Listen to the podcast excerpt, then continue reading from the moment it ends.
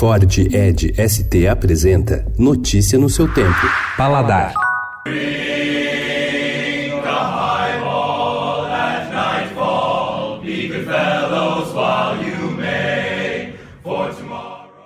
Você já ouviu falar em highball?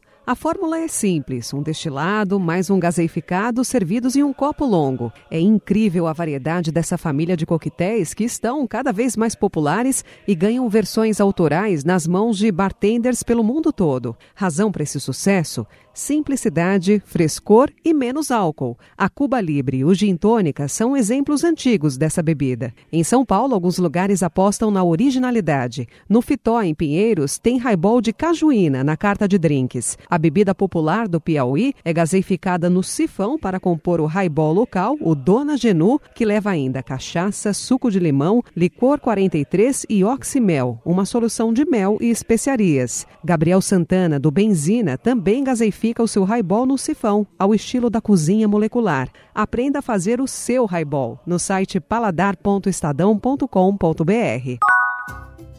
O ex-campeão de sumô no Japão, Fernando Kuroda, acaba de abrir em São Paulo um izakaya com seu nome. Ele não é novo no ramo dos botecos japoneses que servem boa comida, manteve o Bueno por alguns anos na Liberdade, lugar onde os sushimens da cidade se encontravam depois do expediente para comer, tomar uma cerveja e relaxar. O izakaya que inaugurou há uma semana no Itaim com seu nome, entretanto, é um lugar sofisticado, ambiente contemporâneo, bem equipado, com decoração moderna, música alta, frequentado por jovens. Não é um lugar caro, mas o negócio é ir com mais gente para pedir várias porções e pratos e dividir a comida e a conta.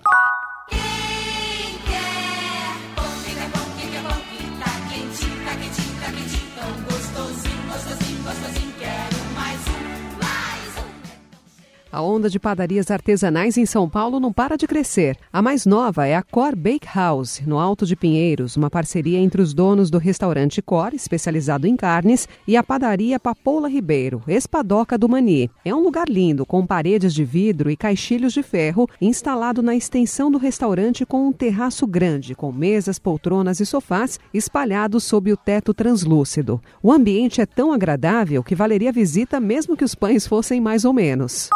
O queijo mandala da Fazenda Pardinho Artesanal de São Paulo foi eleito campeão no primeiro Mundial de Queijos do Brasil, um concurso internacional realizado em Araxá entre os dias 9 e 11 de agosto. O queijo brasileiro de massa prensada feito com leite cru de vaca foi o primeiro colocado na competição, eleito por um júri especial. Notícia no seu tempo. É um oferecimento de Ford Edge ST, o SUV que coloca performance na sua rotina até na hora de você se informar.